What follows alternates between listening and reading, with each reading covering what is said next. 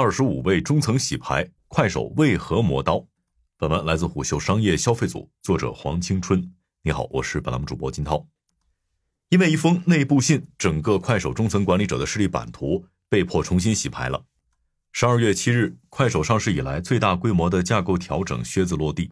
这次调整涉及了主站、电商与商业化三个事业部，十余条业务线，共波及二十五位中层管理者。如果把核心提炼一下，调整包括以下几个方面：首先，快手主站原产品部旗下多个子部门重组成了直播、生产社交和搜索等业务部门，提及直接向愉悦汇报。其次，快手运营部从潮流生活、泛知识、二次元、体育、医疗、娱乐、创作者生态、运营研发八个子级缩减成文娱业务部、热点资讯中心、作者与内容生态业务部和社区运营中心四大板块。最后。快手电商新增了商城运营与活动营销部、中小商家业务部和行业流量策略中心，并且进一步整合了原商业化达人生态业务中心。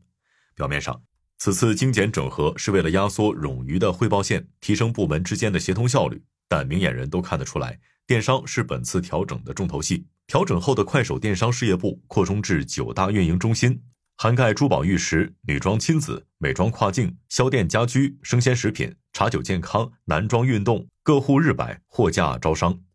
还值得一提的是，早在三个月前，快手就已经为洗牌埋下了伏笔。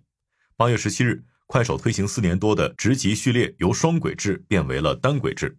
在双轨制下，内部职级划分为专业类 K 序列和管理类 M 序列。K 序列有五个大档，十四个小档。M 序列则有三个大档、九个小档，而单轨制只统一按照 E 划分职级，直接变成 E 六至 E 十五的连续编号，不再设细分小档。这样的变化之后，不仅要求管理者有过硬的专业能力，还要对团队管理与业务协同长袖善舞。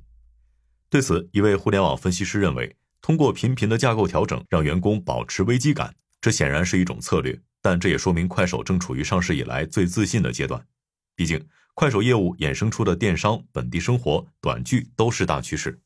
市场预期发生转变，始于快手二零二三年第二季度实现了首次集团层面盈利，而二零二三年第三季度超预期的盈利，更是进一步消弭了外界长期以来的悲观情绪，让市场看到了持续向好的一面。事实上，此前几年快手疲于追赶抖音的凶猛涨势，无论是业务节奏还是打法，都在不同程度的效仿抖音。甚至快手模仿抖音时，曾一度过分冒进。最显性的就体现在组织规模上。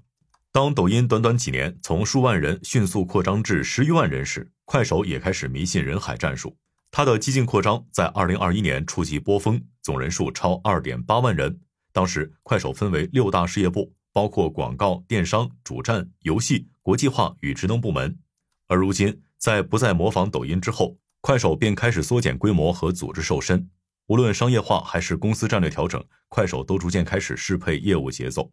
一个明显的特征是，面对与抖音的差异化用户画像，快手从此前的避讳，甚至试图摘掉下沉的标签，转变成现在的重新拥抱市井文化，并将研究对象从抖音变成了拼多多。而这一切的转折，都始于二零二一年，程一笑从速滑手中接过了快手 CEO 的位置，快手也从双核变为单核治理。具体而言，程一笑不仅暂停了海外扩张，国内也精简队伍，还以公司 CEO 的身份兼任快手电商负责人，将原本独立的电商和商业化两条业务线彻底打通。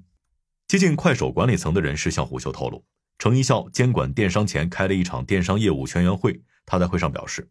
第一，他对电商业务很感兴趣，而且保持高度的好奇；第二，电商和商业化对快手的长期发展至关重要，长远来看，甚至会决定营收的天花板。第三，他能做一些原快手电商事业部负责人效谷做不了的事情，解决一些效谷解决不了的问题。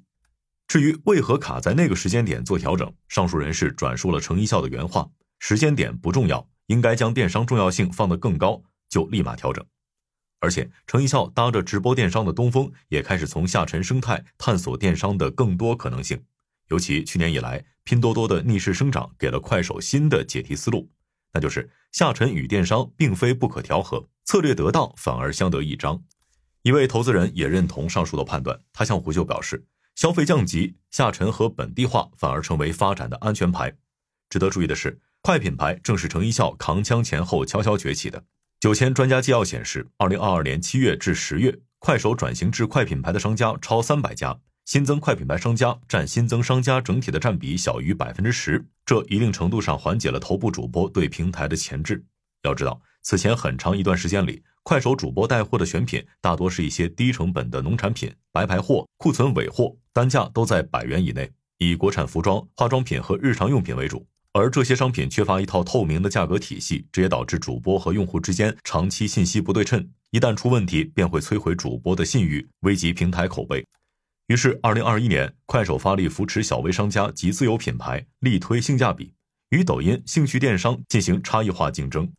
二零二二年，快手降低了头部主播的流量分配，将部分私域流量转移到了公域商家，电商业务重心集中在了快品牌，这也带火了不少自创品牌。例如，京东强势的数码家电领域，快品牌代表就有梅特德菲、烹科、厨之意；而淘宝强势的女装服饰领域，快品牌代表也有范系轻奢、千百年、昼暮。另外，针对快品牌，主站采用了一套店铺评分体系来决定自然流量的分配情况，其中包括转化率、客单价、用户反馈和退货率等多个指标，并根据不同行业的情况进行差异性处理。知情人士向虎秀表示，快手整体策略是要建立一个全面的商业化生态。包括商业模型、数据体系、投放工具和政策等方面的支持。其中，商业模型和数据体系是快手的核心竞争力。其实现在回看，快手的自信或许是从双核治理向单核治理的过渡期间逐渐建立起来的。具体来说，它通过不断优化算法、增加优质内容供给和提高内容与用户匹配等手段，促进了用户日均浏览量和日均浏览时长的提升。截至二零二三年第三季度，快手的日均活跃用户数达到了三点八七亿，月均活跃用户数达到了六点八五亿，用户日均时长也环比增加到每天一百三十分钟。也是在这样庞大的流量反哺下，快手用户的消费意愿也进一步提升，这样内容、老铁、生意就构成了一个自洽的商业闭环。内容成为承接人格化的载体，老铁带来了强信任与高粘性，而生意沉淀了商业价值。这便使得快手电商月均买家数量进一步攀升到了近一点二亿。还值得一提的是，快手在商业化早期按照内外循环拆分了销售团队，只不过后来又合并成了一个销售团队。如今，快手的广告收入仍然由内循环和外循环两部分构成。内循环方面，投放目标需在快手内部页面完成，比如直播间、短视频播放页等。而外循环广告则包括跳转下载应用商店、唤醒第三方 App 和用户自定义域名的表单提交等。胡秀获悉，快手管理层今年针对内循环广告提出诸多优化策略。首先是重度捆绑电商，例如，二零二二年，快手磁力金牛把内部电商广告投放进行整合，成立了专属业务、销售及渠道团队，内部电商消耗比例提升明显。其次是加强跨平台之间协同，也就是在流量层面引导广告投放商家与电商共建，投放重点放在新客，以带动交易总额的增长。再次是流量售卖视角切换到商家经营视角，即站在商家经营视角优化广告投放，并交付投后数据，增加广告边际价值。此外，快手针对品牌商家还推出了成长计划，教商家如何广告投流、制作视频、建立用户喜欢的 SKU 货盘和主盘能力。检查产业带生产质量和观察匹配数据等，官方还会鼓励品牌自播以及自行寻找达人分销。至于外循环广告，主要受宏观外部环境影响更直接，所涉及的行业更广，包括很多业务在线下的广告主。这样的环境下，广告主对转化要求会更苛刻。